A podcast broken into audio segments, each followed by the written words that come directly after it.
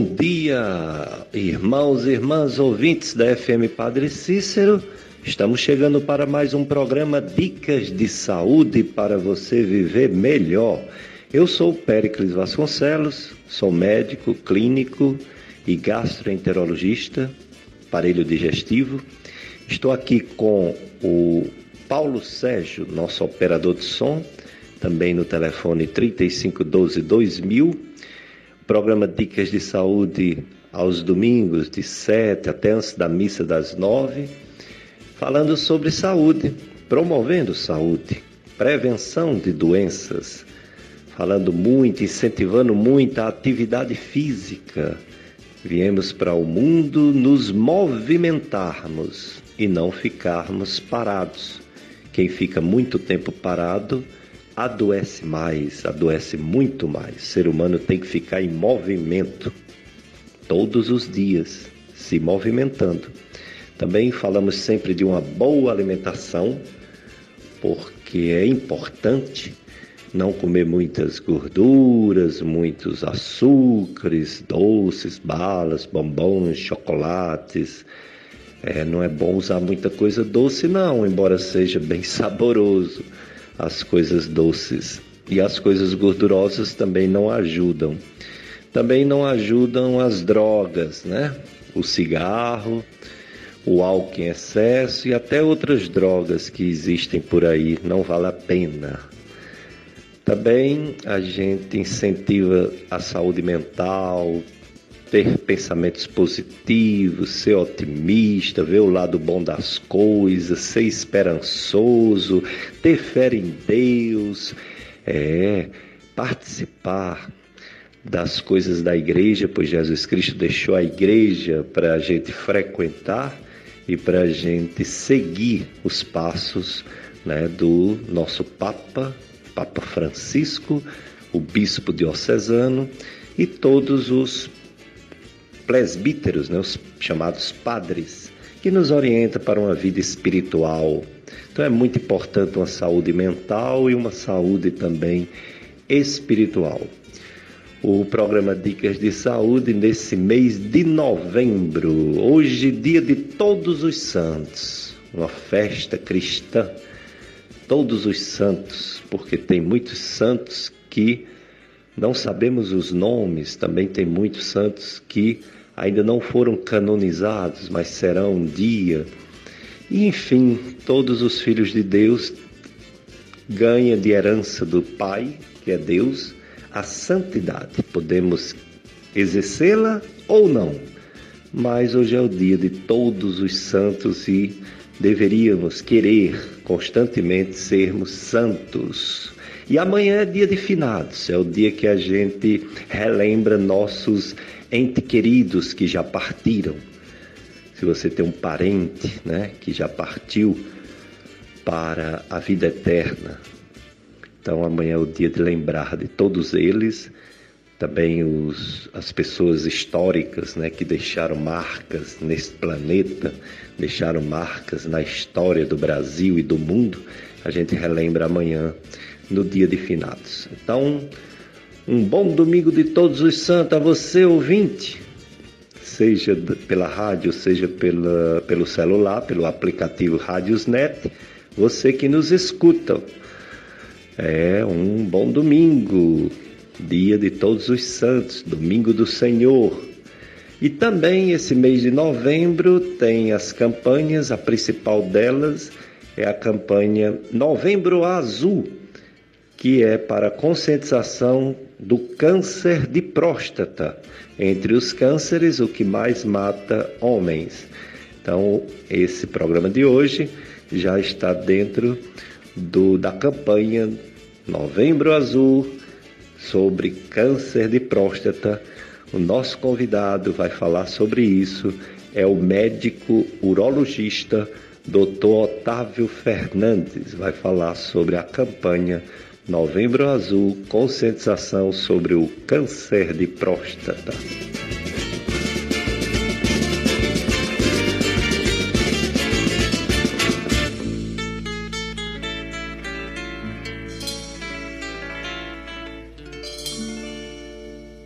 Dicas de saúde.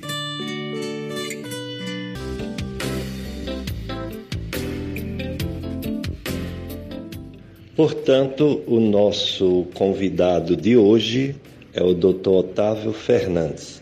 Ele é formado pela Universidade Federal do Ceará, com residência médica em cirurgia geral no Hospital Getúlio Vargas, em Recife.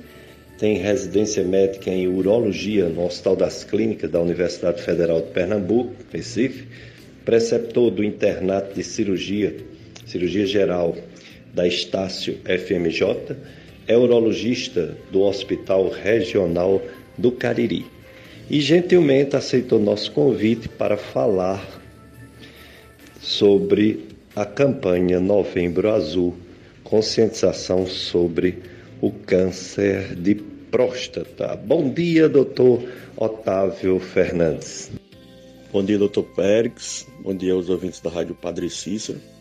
Quero agradecer o convite, dizer que eu estou satisfeito em ter sido chamado aqui para responder algumas perguntas sobre câncer de próstata.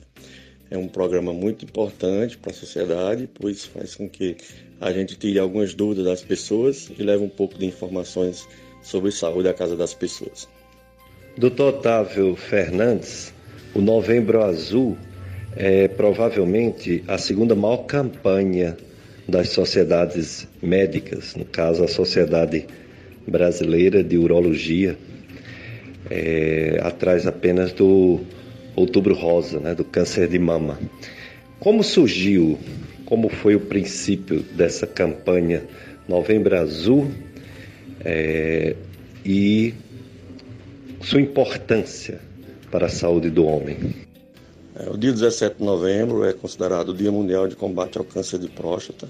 Então, em 2003, na Austrália, surgiu o movimento Novembro Azul, né, com o objetivo de conscientizar o homem sobre a saúde masculina.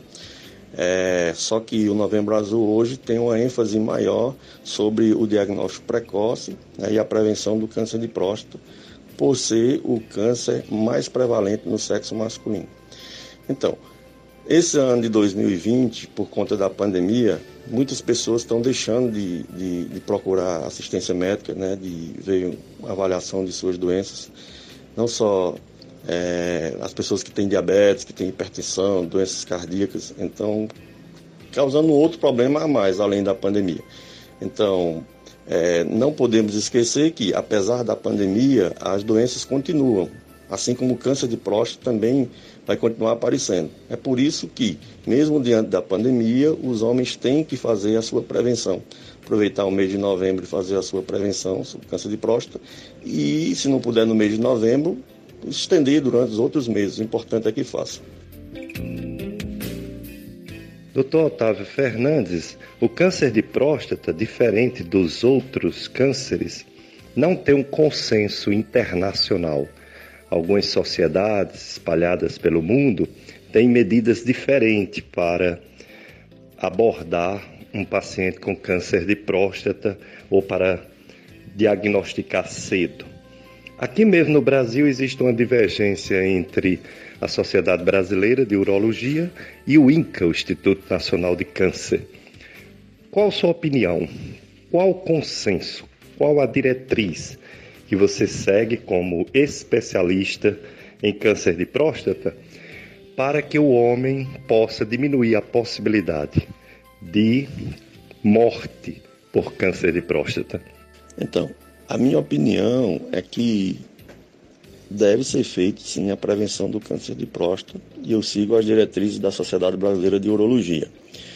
Agora, o que, é que a sociedade diz? Que Todo homem deve fazer a sua prevenção a partir de 50 anos de idade. E aqueles homens que têm uma história familiar, ou seja, pai, tio, avô, irmão, que tiveram câncer de próstata, ele tem que começar a sua prevenção mais cedo, em torno de 45 anos de idade. É, e por que, que existe essa divergência entre as sociedades né, e alguns institutos? Como, por exemplo, o INCA realmente ele não estimula que faça um rastreamento. O que é fazer um rastreamento? Que todos os homens procurem é, dar esse diagnóstico de câncer de próstata. Porque a gente sabe que o câncer de próstata ele só é grave no homem jovem. Quando ele aparece no homem idoso, a partir de 80 anos, 90 anos de idade, então não vai ser uma doença grave. Normalmente esses homens, eles têm outras doenças associadas, né? Tem diabetes, tem hipertensão, tem cardiopatia, pneumopatia, muitas outras doenças e eles vão terminar morrendo dessas outras doenças. Então o que o INCA acha é que, como está é, é investigando um câncer de próstata no homem idoso, é, que vai ser, são exames caros, né? É, vão deixar esses homens é, preocupados numa doença que não vão lhe causar muito problema. Isso é verdade. E assim, a nossa sociedade ela não orienta a gente fazer prevenção de câncer de próstata em homem idoso. O mais importante é a gente fazer nos homens jovens, que é a faixa etária em que o câncer vai aparecer na sua forma mais agressiva. E aí, se a gente não faz essa prevenção, esse rastreamento nesses homens nessa faixa etária, muitas pessoas vão morrer, né? Porque não foi feito esse diagnóstico precoce. Doutor Otávio Fernandes, quais são os sintomas, quais são os sinais que o homem pode estar com essa doença, o câncer de próstata, e ele deve procurar o urologista? Tem algum sintoma ou a maioria das pessoas que têm câncer de próstata nada sente? Então, como eu falei, o câncer de próstata é um câncer de crescimento lento. É, ele, ele dobra de tamanho a cada dois a quatro anos. Então, para ele chegar a um centímetro, ele leva em torno de 10 a 15 anos para chegar a um centímetro. Então, assim, o câncer de próstata, quando ele é muito pequeno, ele está dentro da próstata e ele não vai dar nenhum sintoma. O homem não vai sentir nada. É, ele só vai começar a dar algum sintoma quando ele com, começar é, a alterar outros órgãos. Por exemplo, se por acaso ele comprime a uretra, aí o homem pode ter uma dificuldade para urinar se ele, é, ele já cresce para dentro da mucosa da bexiga, pode causar um sangramento, aí o homem vai procurar é, assistência médica por conta desse sangramento na urina. É, e a grande complicação dele vai ocorrer quando esse câncer ele sai da próstata e ele se dissemina. Aí quando ele se dissemina, ele sai, essas células prostáticas, essas células neoplásicas vão se disseminar, cair na corrente sanguínea, vão dar metástases nos ossos. Aí quando chega nessa fase, realmente o homem vai ter muitos sintomas, muitas dores ósseas, perda de peso, enfraquecimento, entendeu? Aí já vai ser uma fase tardia. Antigamente os homens, quando não tinham o programa de prevenção, eles procuravam assistência médica já principalmente nessa fase, que já é uma fase ruim, em que o urologista ele não vai conseguir mais é, fazer muita coisa pelo, pela pessoa que está com esse câncer. Quando ele chega numa fase inicial, assintomático, aí sim, é a fase da cura. Doutor Otávio Fernandes, fale do toque prostático. Qual homem que deve fazer, qual a idade que deve fazer, qual é a eficácia desse exame, o toque do urologista na próstata do homem. Então, o toque prostático ou toque retal é o exame físico que o urologista faz na prevenção do câncer de próstata ou no diagnóstico precoce.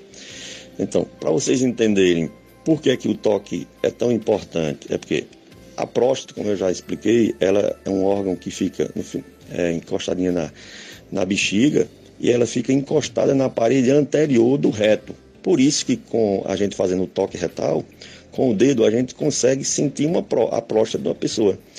É, quando a gente faz um exame é, de toque retal, numa próstata normal, a gente consegue mais, sentir mais ou menos a consistência dessa próstata, que é a, a, consistência de uma próstata normal. É uma consistência um pouquinho amolecida, que a gente chama de fibroelástica. A gente consegue determinar mais ou menos o tamanho dessa próstata e também se o paciente está sentindo dor no toque. Então, o que seria um, um toque prostático suspeito? Então, quando o urologista ele faz o exame de toque retal, que ele sente alguma área endurecida, então ele suspeita que aquela área pode ter um câncer de próstata. E aí, que homens devem fazer o, câncer, é, o toque retal? Que faixa etária? Então, é, a Sociedade Brasileira de Urologia ela orienta que a, o exame de prevenção com toque retal a, a gente deve fazer nos homens a partir de 50 anos de idade. Porém, se tiver um histórico familiar de câncer de próstata na família, ou seja, pai, tio, avô, alguém muito próximo, o ideal é que a gente faça esse exame de toque a partir de 45 anos de idade. Porque, por ter essa história genética, eles vão ter uma predisposição é, ao aparecimento desse câncer o mais cedo possível. Então, é por isso que essa prevenção tem que ser feita mais cedo, aos 45 anos de idade. É, e o toque retal é o grande preconceito né, que alguns homens têm quanto a isso de achar que fazer um exame de toque vai ter alguma alteração na sua masculinidade, mas a gente sabe que isso é um preconceito, isso não existe e é importante que se faça na prevenção de, do diagnóstico do câncer de próstata e na saúde do homem, né? Doutor Otávio Fernandes, fale também sobre o exame de sangue, o PSA o antígeno específico da próstata, que tem a forma total, tem a forma livre. Fale desse exame e qual é a eficácia dele em relação a descobrir o câncer de próstata. Então, o PSA, o antígeno prostático específico, é uma proteína, né, que ela é específica da próstata, ou seja, ela é produzida no tecido prostático mas ela não é câncer específico, ou seja, a presença dessa proteína não quer dizer que a pessoa tenha câncer, tá certo? É, como é que a gente vai é, então chegar à conclusão que um PSA alterado vai ter câncer? Então, é porque é o seguinte, é, o PSA, essa, essa proteína, ela foi descoberta em 1970, que foi descoberto que existia essa proteína no tecido prostático. Somente em 1980 é que foi detectada ela também no sangue. Ainda não se sabe como é que ela sai do tecido prostático, termina caindo na corrente sanguínea. E no final da década de 80 foi é, visto essa relação entre um PSA elevado e o câncer de próstata. E hoje ele é considerado o principal marcador para o diagnóstico de é, é, oncológicos. Em todos os tipos de tumores que existem, o PSA é o melhor marcador. De você conseguir dar um diagnóstico que a pessoa tem um câncer simplesmente com esse exame. Então, por ser uma proteína produzida na próstata, cair na corrente sanguínea, então você consegue, é, é, através de um simples exame de sangue, é, dar o diagnóstico dessa proteína, né, esse PSA. E aí, todo homem tem PSA, tá certo? Então, só que o ideal é que seja numa faixazinha baixa, né? Existe um, um valor limite para o PSA ser considerado normal. Quando esse PSA se eleva, aí sim, existe alguma alteração. Mas um PSA elevado é sinal de câncer? Não. É, o urologista é vai conseguir definir o que, é que está acontecendo. Um PSA muito elevado pode ser uma inflamação na próstata, uma infecção na próstata. É, a hiperplasia da próstata, que é o crescimento benigno da próstata, também faz com que o PSA se eleve. E a neoplasia de próstata, que é o câncer de próstata, também faz com que esse PSA se eleve. Quanto à forma de PSA livre, PSA total, é o seguinte, é porque é, a maior parte, maior quantidade de PSA, ele é ligada a outra proteína, a chamada o PSA, ele é ligado a uma proteína, e uma menor parte, ele ele é livre, ele não é ligado a nenhuma proteína. Então, e qual é a importância disso? É simplesmente para a gente definir se esse paciente vai precisar ou não fazer biópsia. Quando um, a gente faz um exame de toque retal e o exame de toque é suspeito, a gente indica a biópsia, ou então quando o paciente tem um PSA muito elevado, também indica a biópsia. Mas quando esse paciente tem um exame de toque normal, mas o PSA é elevado, mas nem tanto, então o urologista ele precisa definir se esse paciente vai precisar ou não fazer biópsia. E aí onde ele vai utilizar dessa relação entre o PSA livre e o total, para ele definir se vai ou não biopsiar esse paciente. Quanto à forma de PSA livre, PSA total, é o seguinte, é porque é, a maior parte, maior quantidade de PSA ele é ligada a outra proteína, a chamada o PSA, ele é ligado a uma proteína e uma menor parte ele, ele é livre, ele não é ligado a nenhuma proteína. Então, e qual é a importância disso? É simplesmente para a gente definir se esse paciente vai precisar ou não fazer biópsia. Quando um, a gente faz um exame de toque retal e o exame de toque é suspeito, a gente indica a biópsia, ou então quando o paciente tem um PSA muito elevado, também indica a biópsia. Mas quando esse paciente tem um exame de toque normal, mas o PSA é elevado, mas nem tanto, então o urologista ele precisa definir se esse paciente vai precisar ou não fazer biópsia. E aí onde ele vai utilizar dessa relação entre o PSA livre e o total, para ele definir se vai ou não biopsiar esse paciente.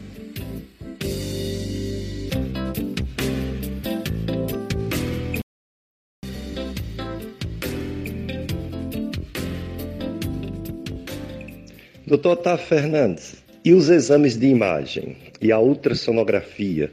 Existe até uma ultrassonografia prostática pelo reto. Qual o momento de indicar um exame desse para um homem? Então, o câncer de próstata, ele, o diagnóstico é dado através do, da dosagem do PSA e do toque retal suspeito, faz-se a biópsia. Né? Isso dá o diagnóstico. É, e qual a importância, então, de exames de imagens? Então, a ultrassonografia ela, ela será muito importante, a ultrassom de próstata, né?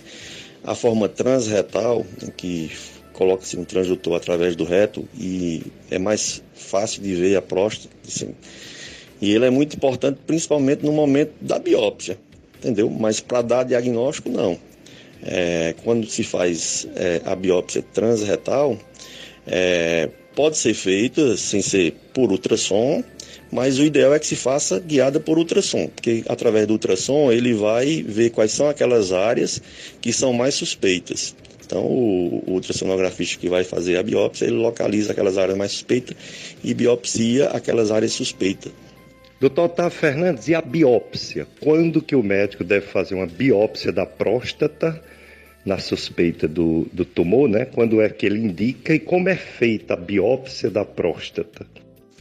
Bom, e o que é a biópsia? Né? Quando a gente é, suspeita que um paciente tem câncer de próstata através do PSA e do toque retal, o urologista apenas tem uma suspeita, ele não tem uma confirmação. A gente só vai poder confirmar realmente se existe um câncer depois de uma biópsia. Como é feita a biópsia? A biópsia ela é feita é, retirada de fragmentos da próstata. O ideal é que se faça utilizando uma ultrassonografia transretal Aí o, a pessoa que faz a biópsia, ele retira fragmentos daquela próstata e aqueles fragmentos vão ser depois encaminhados para um patologista, onde ele vai avaliar aqueles fragmentos para saber se aquele tecido tem tecido neoplásico, se tem câncer naquele tecido que foi retirado daquela próstata. É, e a biópsia né, é um procedimento invasivo, ou seja, a gente vai retirar é, fragmentos da próstata, ou seja, o paciente pode sentir dor, né? Para que isso não ocorra, o ideal é que essa biópsia seja realizada sob sedação, o paciente sedado, para ele não sentir dor. E quais são outras complicações que podem ocorrer além da dor? Normalmente o paciente ele pode ter um sangramento é, urinário depois, da, no outro dia, no mesmo dia, um sangramento urinário. Mas a complicação mais séria seria um, uma inflamação, um processo infeccioso da próstata, chamado prostatite aguda. Para evitar isso, normalmente é feito o quê? Um uso de antibiótico. Então, antes do procedimento, o paciente começa a tomar antibiótico, no dia do exame e depois do, do, do exame, ele faz uso de antibiótico para evitar essa complicação. Doutor Otávio Fernandes, e o tratamento do câncer de próstata? Depende de cada pessoa, de cada homem, de cada caso, depende do resultado do exame da biópsia, o que falar sobre o tratamento atual do câncer de próstata? Pronto. Aí o tratamento vai depender realmente de vários fatores. Um deles é a idade do paciente. Então, se é um paciente jovem ou se é um paciente muito idoso. Outro é a expectativa de vida do paciente. Então, se é um paciente que é idoso, mas que tem uma expectativa de vida longa, ou seja, que não tem nenhuma doença que possa provocar a morte dele em pouco tempo, então a gente considera como um paciente saudável, que vale a pena fazer um, um tratamento curativo, entendeu? Já um paciente que ele mesmo que ele seja jovem, mas seja um paciente com comorbidades graves, que não tem condição de fazer procedimentos muito invasivos, então vai ser um outro tipo de tratamento. E o resultado, doutor Otávio Fernandes, sobre o tratamento do câncer de próstata? Qual o êxito? Quantos podem curar, quantos não podem? Existe algum estudo mostrando a eficácia do tratamento ou depende também de quando é descoberto, depende do, do grau do tumor, etc? Vai depender também do tipo histológico do câncer. Então, o patologista vai nos informar se aquele câncer é um câncer de crescimento lento ou é um câncer de crescimento rápido e mais agressivo. Aí isso também vai é, nortear é, o tratamento ideal para aquele paciente. Então, a gente já vai ver é, a idade do paciente, a expectativa de vida e o tipo histológico do câncer desse paciente. Então, quando o paciente ele fez a biópsia, que ele volta para o urologista com o resultado da sua biópsia, se for confirmado que ele tem um câncer de próstata, então o urologista vai conversar com ele, vai explicar para ele, para a família, é, que foi confirmado que ele tem um câncer de próstata.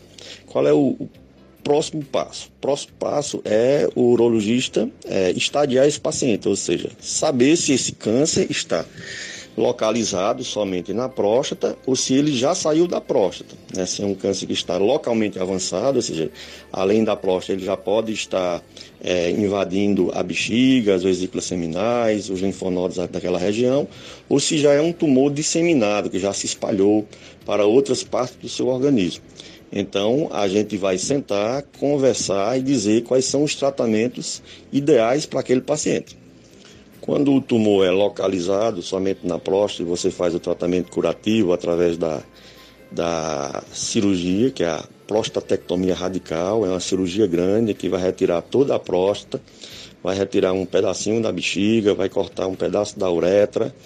É, tem, por ser um procedimento muito grande, então pode ter suas complicações, né? O paciente ele pode evoluir com uma disfunção erétil, ele pode também até evoluir com incontinência urinária por um período.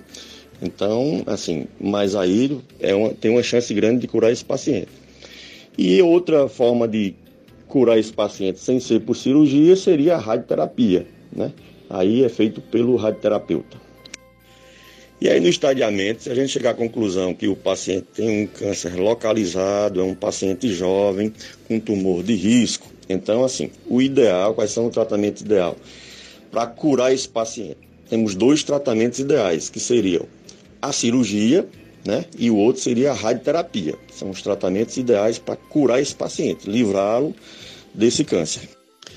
Quando o câncer não está mais localizado na próstata, ele já saiu, já disseminou, então são outros tratamentos. Não vale a pena mais você fazer um tratamento muito agressivo, já que o tumor vai estar disseminado. Então vai ser necessário que se faça um tipo de tratamento que atinja é, as metástases, né? Aí normalmente é onde o tratamento é feito através de hormonioterapia. Aqueles pacientes idosos também que têm câncer localizado somente na próstata, não está disseminado, existe também uma forma de você não precisar fazer nenhum tratamento, só acompanhamento desse paciente, está usando PSA, acompanhamento, Normalmente esse paciente também não tem uma evolução da doença por ser uma, uma doença de crescimento muito lento. Doutor Tá Fernandes, um homem quando está com a urina ardendo, queimando, doendo, quando urina sangue, ele já fica, logicamente, com medo de ser um câncer de próstata. E a gente sabe que nem sempre é um câncer de próstata esses sintomas. Então, Quais são as coisas que também podem causar esses sintomas na urina? Doutor Pérez, é muito comum realmente os homens procurar assistência do urologista depois que apresenta algum tipo de sangramento na urina e também sangramento no esperma, que a gente chama de hemospermia. Então eles chegam muito assustados, achando que estão com câncer de próstata.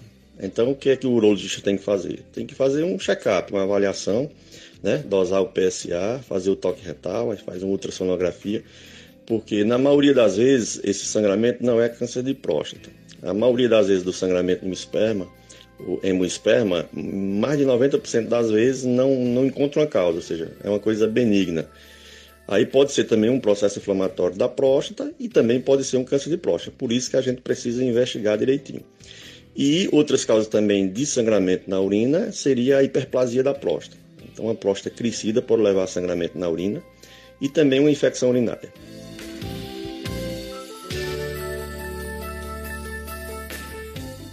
Doutor Tá Fernandes, o paciente, o homem faz uma, ultrassonografia e o ultrassonografista diz que sua próstata está crescido e ele fica em pânico achando que é câncer de próstata.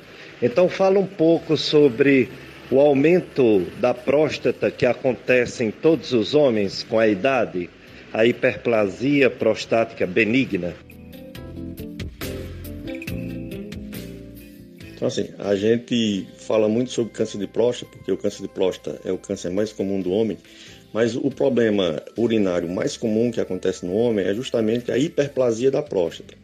Então, o que é hiperplasia da próstata? Não é um tumor maligno, é o crescimento benigno da próstata, que isso ocorre naturalmente. Então, a próstata, até os, o homem de 20, 30 anos de idade, ela não cresce, ela tem um tamanho limite, em torno de 20 gramas, depois dos 30, 40 anos é que ela vai começar a crescer, que é o chamado processo de hiperplasia da próstata. E à medida que ela vai crescendo, ela vai causando uma obstrução da uretra, e aí o homem vai começar a ter sintomas obstrutivos, né? O jato vai ficar cada vez mais fraco, ele pode sentir dor quando urina, ele acorda muitas vezes à noite para urinar, né? Toda essa dificuldade. Então, tudo isso aí normalmente é provocado pela hiperplasia da próstata. Agora, o homem que tem hiperplasia da próstata, ele também pode ter um câncer de próstata, ou seja, ele pode ter os dois problemas associados. Por isso que é importante, quando ele vai no urologista, ele investiga tudo isso. Se o homem tem a hiperplasia e se ele também tem a neoplasia de próstata. Quando o urologista faz a avaliação, que ele afasta que o, que o paciente tem a neoplasia de próstata, ou seja, não tem câncer, tem só a hiperplasia, aí ele vai começar um tratamento. Quando a hiperplasia é, não está causando muitos sintomas, ainda está uma coisa leve. É, existe o tratamento só com medicações. E se for uma coisa mais séria, uma obstrução maior que está levando uma qualidade de vida muito ruim para o paciente, aí o tratamento normalmente é feito através de cirurgia. Na cirurgia a gente tira aquela parte da próstata que está obstruindo a uretra e aí ele vai passar a urinar melhor. O tratamento cirúrgico pode ser de duas formas. Quando a próstata está muito grande, é feita uma, uma, cirurgia aberta, em que você tira a parte da próstata que está crescida, enquanto que quando é a neoplasia maligna, a gente faz uma prostatectomia radical. A gente tira toda a próstata, incluindo um segmento da uretra e da bexiga e das vesículas seminais. Já a hiperplasia não, a gente só vai tirar a parte da próstata que está crescida, obstruindo a uretra. É, existe também uma forma de tratamento cirúrgico é, menos agressivo, que seria a RTU de próstata, ou seja, a ressecção transuretral da próstata. A gente faz uma cirurgia através da uretra, em que a gente resseca aquela parte da próstata que está obstruindo a uretra. É uma cirurgia menos agressiva, o paciente usa sonda poucos dias, é, não fica com nenhum corte no abdômen e a recuperação é bem mais rápida.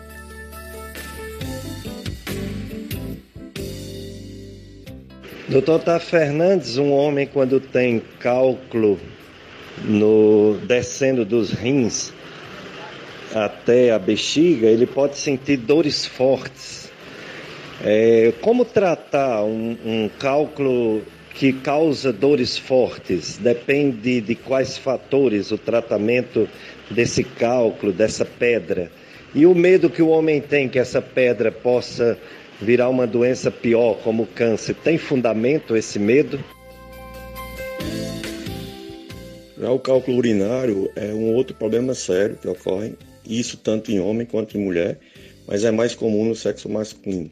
O cálculo urinário, o cálculo surge no rim, e aí ele pode ficar dentro do rim, obstruir, pode ficar lá e ser assintomático, à medida que ele vai crescendo, aí sim ele vai poder obstruir o rim e causar uma obstrução do rim, levando a, uma infecção grave e até mesmo a perda da função renal.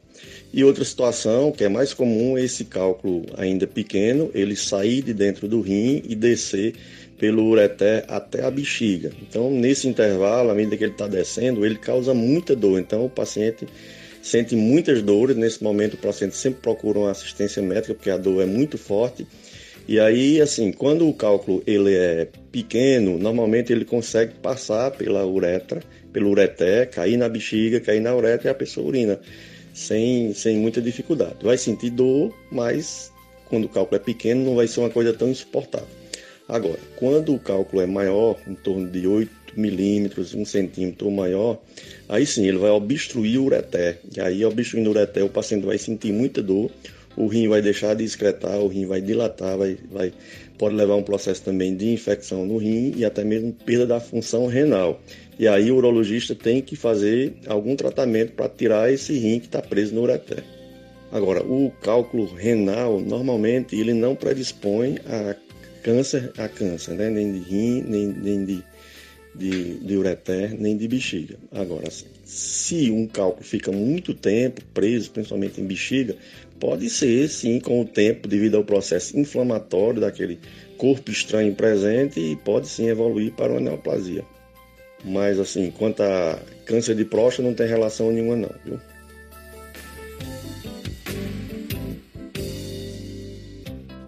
Doutor Tá Fernandes, um dos grandes medos do homem é que o, a próstata doente, câncer ou aumento dela, tire sua potência sexual. Existe tratamento para que os, o, o, o câncer de próstata não acabe com a vida sexual do homem? A perda da potência sexual no homem ou a disfunção erétil é, uma doença, é um problema mais complexo. Né? Ele pode estar relacionado principalmente a doenças sistêmicas, como por exemplo a diabetes. Tá? A diabetes, com o tempo, leva o homem a ter disfunção erétil. Né? E outras doenças, né? cardiopatias, pneumopatias, é, hepatopatias, então várias doenças além do envelhecimento. Então, à medida que o homem vai envelhecendo, vai levando esse processo de disfunção erétil. Né? Quanto mais velho ele é, é maior a chance de ele evoluir com, com o problema da disfunção erétil. Agora, quando o homem tem a hiperplasia de próstata, a neoplasia de próstata, leva à disfunção erétil? Não. A doença em si, não. Então, a hiperplasia de próstata, nem né, câncer, causa disfunção erétil, mas sim o tratamento. É, o tratamento da hiperplasia de próstata, como eu já falei, é, é, não leva à disfunção erétil, é mais um de, de cunho psicológico. Então, o homem que está com dificuldade para urinar, às vezes ele está usando o sonda, então ele não vai poder ter uma vida sexual normal, né? Mas assim, o tratamento em si, que é RTU, a, a cirurgia aberta para tirar a próstata, normalmente não leva de jeito nenhum à disfunção erétil. Já o, o tratamento do câncer de próstata, sim, pode levar. Porque é, como a função erétil do homem depende muito é, do, de fatores hormonais, então um dos tratamentos que a gente faz para o câncer de próstata é o uso de hormônios para combater a testosterona. E a testosterona é justamente o hormônio que ajuda na função erétil. Então, quando você usa medicação que você vai diminuir a testosterona do homem, então isso vai levar à disfunção erétil. Assim como a cirurgia também, a prostatectomia radical, é, quando é, durante o procedimento é, pode-se lesar a inervação do pênis, que passa é, próximo à próstata. Então, quando você faz a cirurgia, que o tumor está muito crescido, que você tem que tirar a próstata, incluindo aquele, aqueles nervos Aí sim, ele, o homem pode evoluir com a disfunção erétil por conta da cirurgia. Mas aí quando o, a gente dá um diagnóstico precoce de um câncer de próstata e aí o, o tumor ainda está pequeno, só dentro da próstata, então a chance de fazer a cirurgia, uma prostatectomia e preservar a inervação é muito grande. Aí o homem é, não vai evoluir com o problema da disfunção erétil. É, e como o tumor está localizado, na maioria das vezes não vai precisar também fazer tratamento com hormônio, com hormônio terapia. E aí a vida sexual dele vai ser preservada. Portanto, o segredo é para resolver o problema, tanto para tratar o problema do câncer de próstata, quanto para é, evitar problemas, né, complicações, é justamente o diagnóstico precoce. Então, o diagnóstico precoce é feito através do, quê? do exame de prevenção, que o homem deve fazer anualmente, procurar um urologista e aí tem, ele vai conseguir, o urologista vai conseguir ver se esse homem tem ou não câncer de próstata, se tem, está numa fase inicial. E se está numa fase inicial, vai conseguir resolver, né? Vai ser um, um tratamento muito mais simples e com me menos complicações.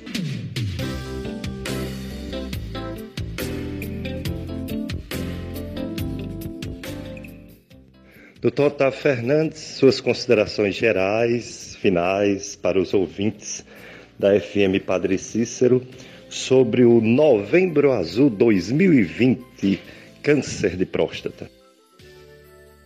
Então, Novembro Azul, como a gente já falou no início, é uma campanha de conscientização dos homens sobre as doenças que podem aparecer, principalmente é, sobre câncer de próstata, nós vimos que é uma doença muito prevalente, né, o câncer mais comum no homem, e que se não for descoberto, não for feito nada, é, vai ter um desfecho trágico.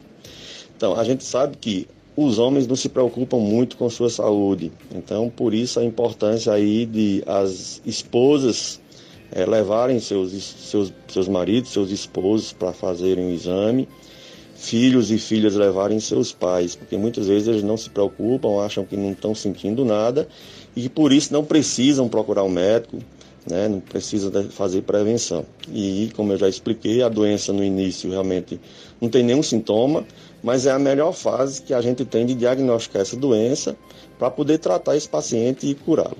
Então, a importância é, dessa prevenção. Então, o Novembro Azul é só um mês de alerta, mas lembrar para as pessoas que não é somente no mês de novembro que tem que ser feita a prevenção. Prevenção é para fazer todos os meses, qualquer mês do ano pode ser feito esse exame de prevenção. O resultado vai depender justamente do diagnóstico precoce. Então, se você dá um diagnóstico precoce, em que o, o câncer está localizado somente na próstata, não tem nenhuma disseminação, então é, o tratamento através da cirurgia da prostatectomia radical é muito bom. A chance de cura é de mais de 90%. Assim como a radioterapia hoje também é um procedimento que tem uma chance de cura muito alta também. Então, assim, o ideal, por isso que o ideal é o diagnóstico precoce. Você dá o diagnóstico precoce, você cura o paciente.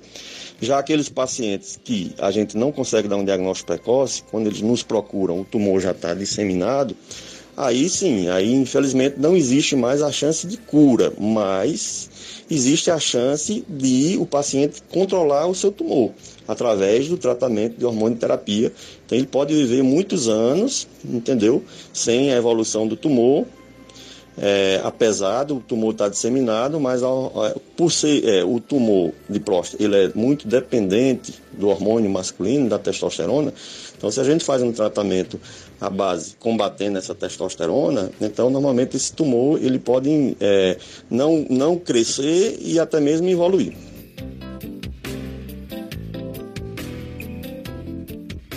Quero agradecer, doutor Otávio, por tantas informações relevantes sobre a saúde do homem, sobre o câncer de próstata desse novembro azul. Muito obrigado por ter respondido todas as nossas dúvidas, doutor Otávio. Eu agradeço, doutor Pérez, pelo convite, por ter participado aqui do programa. Espero ter contribuído é, levando informações às pessoas sobre essa doença, tirando dúvidas. É, e espero que as pessoas é, procurem um urologista para fazer o seu exame. Existem vários colegas urologistas que atendem pelo SUS, né, as pessoas que não têm plano de saúde podem procurar o urologista pelo SUS, eu também atendo pelo SUS e a gente está à disposição lá para poder atender a população. Agradeço muito, doutor Otávio. O doutor Otávio Fernandes, além de ser urologista do Hospital Regional do Cariri e professor de urologia da Estácia FMJ, ele tem um atendimento pela prefeitura SUS no ambulatório de urologia do Estefânia e o, o seu consultório é no condomínio Unique Torre B, sala 304. Telefone 99320 6042. 99320 6042. Essa é a FM Padre Cícero. FM Padre Cícero, programa Dicas de Saúde. Eu sou Péricles Vasconcelos, médico. Estou aqui com Paulo Sérgio, operador de som. E vamos falar da programação de missas da paróquia Sagrado Coração de Jesus para hoje, dia de Todos os Santos, e amanhã, dia de Finados. Hoje, já houve a missa das seis, teremos a das nove, uma missa às onze horas e quinze minutos, uma novidade, né? Uma missa 11 horas e 15 minutos, uma missa às 16 horas e a missa das 19 horas. E amanhã, dia de finados, a missa às 6 horas da manhã, às 9 horas da manhã, às 13 horas, aliás, desculpe, 11 horas e 15 minutos da manhã, às 16 horas e às 19 horas. Todas essas missas amanhã aqui no Santuário do Sagrado Coração de Jesus, paróquia do mesmo nome, informa o Padre Cícero, pároco. E maiores informações vocês podem confirmar no telefone 3511 2518. Telefone 3511 2518 é o telefone da secretaria da Paróquia de Sagrado Coração de Jesus. FM Padre Cícero, a rádio que educa e evangeliza. Amanhã, dia de finados. É um feriado, apesar de cair numa segunda-feira, sabemos que é um feriado nacional. A morte ela deve ser um, um tema debatido, experimentado pelo, pelo povo de Deus, pelo povo cristão. Sabemos que a morte não é o fim, pois acreditamos que Deus está vivo. Jesus Cristo é Deus e ele ressuscitou, portanto, ele está vivo. E temos essa esperança né, de, na morte, não deixarmos de existir, mas que sejamos transformados pelo amor de Deus num corpo espiritual para a vida eterna. É, os que partiram antes de nós, acreditamos que eles não deixaram de existir. No juízo particular, é, estão no céu, no juízo particular, ou estão no purgatório. Purgatório é um estágio de purificações necessário para ficar na presença de Deus que é santíssimo. A semelhança de Deus, a criatura humana foi criada para a eternidade. Acreditamos nisso e isso está no catecismo da Igreja Católica. É um pensamento é, santo e saudável rezar pelos defuntos, para que sejam perdoados de seus pecados. Isso está no nosso catecismo, no item 458. A nossa oração por eles, eles que já partiram, pode não somente ajudá-los, mas também tornar eficaz a sua intercessão por nós. Então a gente intercede por ele para purificações de dos pecados quando eles estavam vivos e eles intercedem para a nossa conversão. Né? Muito importante.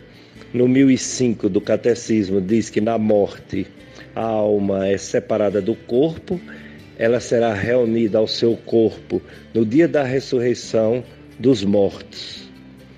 A morte cristã tem um sentido positivo, pois a vida é Cristo e morrer é lucro, disse São Paulo à comunidade dos Filipenses, capítulo 1, versículo 21. A morte é o fim da peregrinação terrestre do homem. Não voltaremos mais em outras vidas terrestres. Portanto, para o cristão não existe reencarnação, existe ressurreição em Cristo Jesus. Pedimos à Mãe de Deus, Maria, Nossa Senhora, nossa mãe, que interceda por nós na hora da nossa morte. É, e, e, juntamente com São José, padroeiro da boa morte, para que a gente tenha uma passagem não tão sofrível, né?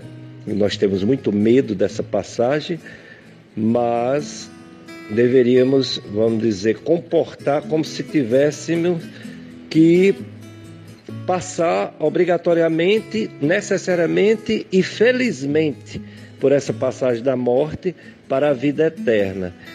E devemos viver como se essa morte fosse acontecer hoje com cada um de nós. Como dizia São Francisco, irmã morte. Antigamente, a definição de morte para a medicina era a parada cardíaca. É, mas com o, o, a tecnologia desse século fez surgirem medicamentos, máquinas capazes de restaurarem a vida mesmo após a parada cardíaca. Então hoje se considera que uma pessoa está morto ou morta após a parada cardiorrespiratória e a, parada, a morte cerebral, a morte do cérebro, com um eletroencefalograma sem atividade e um segundo após um tempo do primeiro. E às vezes até um outro exame para comprovar, como angiografia cerebral. É a parte médica que fala da morte do corpo. Então a gente tenta unir o espiritual, o transcendente, o que não entendemos o, e tentamos entender pela fé, fé em Deus, o ressuscitado e esperança que também seremos seremos ressuscitados um dia. E a morte pela medicina, que é o corpo que para de funcionar, o cérebro, morte cerebral, que é considerada a morte de uma pessoa. É muito doloroso a morte. Esses dias mesmo eu perdi na minha casa três gatinhos e senti muita morte. Imagina a morte de um ser humano. Imagina a morte de um filho. Imagina a morte de um pai, de uma mãe que tanto nos amou. É muito triste, é muito doloroso, mas é necessário para chegarmos na vida plena, que é a vida eterna, ao lado de Deus Pai, Deus Filho, Deus Espírito Santo e todos os santos. Só se tem saudade do que é bom.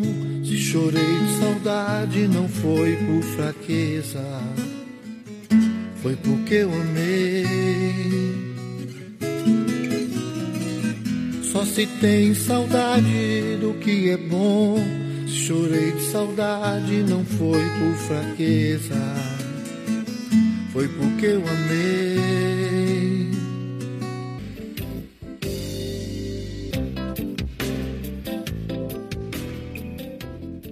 Depois das sociedades decidirem qual a campanha, qual a cor, qual o mês, ela comunica ao Ministério da Saúde, que pode aprovar e pode participar da divulgação da campanha. A disseminação, portanto, das campanhas ocorre sobremaneira de acordo com o engajamento da mídia, empresas, clínicas, hospitais, indústria farmacêutica, colaboradores, organizações não governamentais, instituições públicas ou privadas, ou até com a participação de monumentos que são iluminados com a cor do mês, como ocorre aqui no Juazeiro do Norte, a estátua do padre Cícero, lá no, na colina do Horto. Ou seja, quanto maior for a divulgação, maior é a chance de a cor escolhida seja fixada na mente das pessoas e associadas imediatamente à, à causa da campanha. Inquestionavelmente, os meses de outubro e novembro são os destaques. Outubro rosa, novembro azul. Maior devido às campanhas que favorecem os, o engajamento das pessoas, é, com foco nessas prevenções de câncer de mama e câncer de próstata, próstata respectivamente. É, mas todos os meses tem, tem alguma, alguma campanha né, que você nos acompanha aqui na FM Padre Cícero. É, a gente tá todo domingo por aqui falando, né? Em janeiro tem o famoso janeiro branco sobre a sua a saúde mental. Em fevereiro tem o, o fevereiro roxo sobre lúpus, fibromialgia, mal de Alzheimer. Tem também o, febre, o fevereiro laranja sobre leucemia. É, em março a gente fez alusão ao, ao março azul sobre a prevenção do câncer coloretal. É, em abril a gente falou do abril verde sobre a segurança do trabalho, o abril azul sobre o autismo. É, maio amarelo foi a prevenção de acidentes de trânsito, maio vermelho sobre a hepatite ou as hepatites. Em junho, junho vermelho foi sobre doação de sangue. É, dia Mundial de Doador de Sangue é no dia 14 de junho. E tem também o junho amarelo, conscientização sobre anemia e leucemia. Já em julho, a gente teve o julho amarelo também sobre hepatites, mas sendo as hepatites virais e também sobre o câncer ósseo. Em agosto, é, a gente falou do agosto dourado, sobre o aleitamento materno. Em setembro, teve o setembro laranja, sobre, aliás, amarelo, sobre a prevenção do suicídio, verde, sobre a doação de órgãos e prevenção do câncer de intestino. É, teve também o Setembro Amarelo sobre. É, eu já falei do, da prevenção do suicídio, Setembro Vermelho da prevenção das doenças cardiovasculares. Então são esses. No próximo, esse mês de novembro também, é, além do câncer de próstata, tem o novembro azul também de diabetes, o novembro dourado é a conscientização sobre o câncer infantil juvenil. E dezembro tem o, o dezembro vermelho de prevenção contra o, a, o câncer de pele. Quer dizer, muitas campanhas, a gente tenta seguir, nem sempre a gente consegue. É, fazer programas, mas a gente tenta, né? E traz também os melhores profissionais, os especialistas, para falarem sobre os assuntos da, da, da sua área. Porque é, é possível, né? Prevenir, prevenir muitas doenças. E para isso é necessário se cuidar, manter uma alimentação equilibrada, fazer exames laboratoriais e de imagens dependendo do caso de cada pessoa, ir ao médico com uma frequência determinada, não hesitar em fazer uma consulta após um alerta de que algo não vai bem. Devemos sempre fazer exercícios físicos, relaxar a mente, manter um equilíbrio entre os aspectos da nossa vida familiar, espiritual, trabalho, lazer. Tudo isso é importante para evitar doenças. Dicas de saúde na FM Padre Cícero. Aproveitemos cada dia da nossa vida. Este dia de hoje jamais voltará. Vamos aproveitar. E para a vida ter sentido, devemos ter objetivos e ideais. Devemos fazer as pequenas coisas do dia a dia com satisfação. Se formos fiel no pouco, Deus nos confiará mais. Deus não criou a morte, nem se alegra com a morte de qualquer pessoa. É, Deus permite a morte, mas Ele transforma a morte na vida sempre, porque Ele é Deus dos vivos e não dos mortos. A pior doença é a infelicidade. E a educação, a educação é a melhor forma de prevenir doenças a vida é um grande desafio. Vamos enfrentar a vida com fé, pois ela é um grande desafio.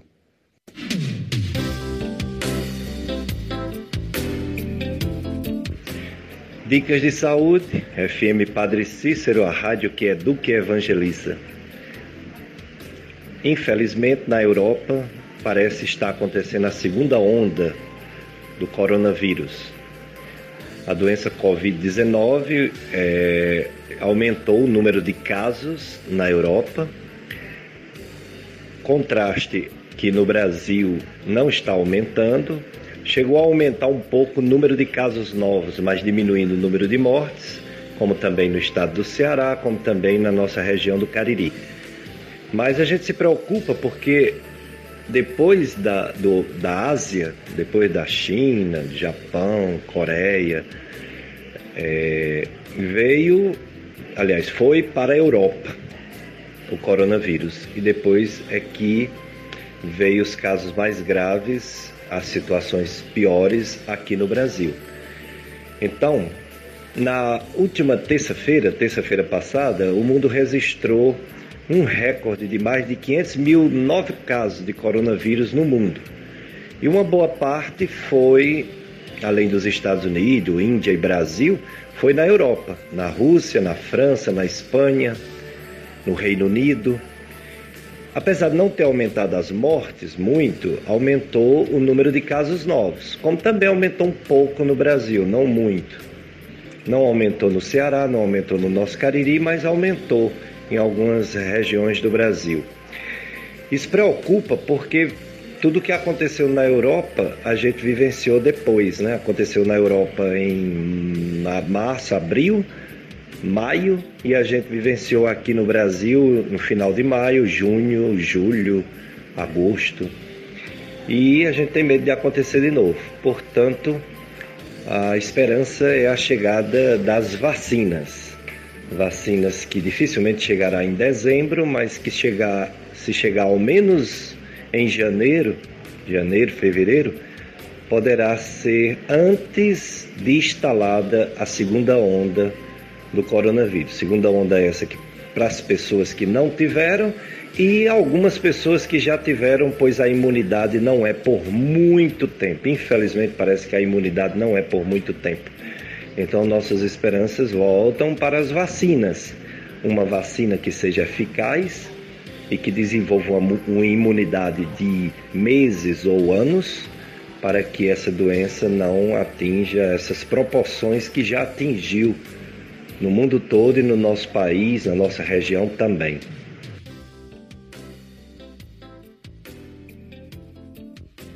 Dicas de saúde e os números do coronavírus. Aqui no Cariri, é, temos os registros numa média de 14 casos novos por dia. Semana passada era uma média de 19 casos. Agora, em relação aos óbitos, tem semana que tem cinco, tem semana que tem dois, é por aí. Em relação ao Ceará, também houve um pequeno equilíbrio no registro de mortes é, e um, até um, uma aparência de aumento. Na última semana, 12 mortes por dia em média, na outra anterior, 9 nove mortes, quer dizer, como se fosse um pequeno aumento. Em número de casos, não, ao contrário. Essa semana, a média dia de 653 casos novos, semana passada era mais, era 924 casos novos dia. Houve uma diminuição. No Brasil está acontecendo um fenômeno preocupante, mas ao mesmo tempo não tanto, porque apesar de estar tá aumentando o número de casos, um pouquinho em relação à semana passada. A, a média, né, aumentando um pouquinho de 22, 22 mil 700 e pouco semana passada para 24 mil e cento e pouco essa semana, mas o número de mortes diminuindo, graças a Deus. É uma média de 430 mortes dia, quando na semana passada era mais de 500, 526 mortes dia. Então está acontecendo uma diminuição devagar. Já foi mais de mil, depois passou para 700, 600, 500, está já faixa de 400. Breve será 300, depois 200, está diminuindo. No mundo todo, o coronavírus já atingiu quase 44 milhões de pessoas causando óbito em mais de 1 milhão e 100 mil pessoas no mundo todo. O Brasil só fica atrás em número de mortes para os Estados Unidos, que tem mais de 227 mil mortes. E em número de casos, o Brasil só perde também para os Estados Unidos, que tem quase 9 milhões de casos, e para a Índia, que tem mais de 4, aliás, quase 8 milhões de casos novos. Casos não só novos, mas antigos. O Brasil tem em torno de 5 milhões e 500 mil casos. Na Europa está aumentando, a Rússia mais de 1 milhão e 500 mil, a França mais de 1 milhão e 200, a Espanha mais de 1 milhão e 100 mil.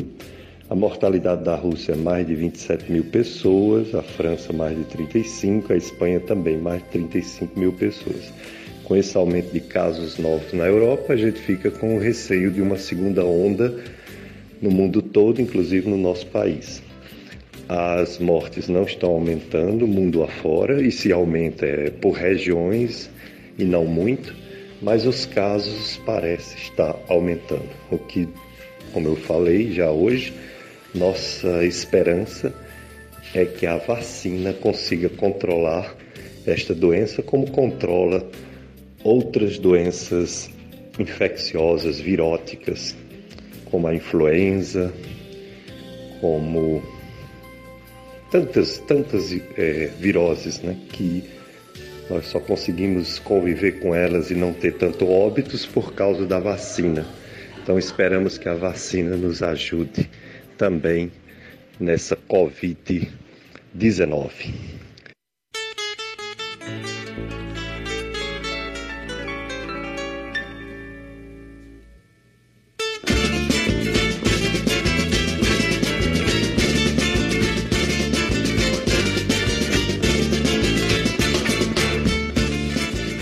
Bom, pessoal, era isso que a gente tinha para apresentar hoje.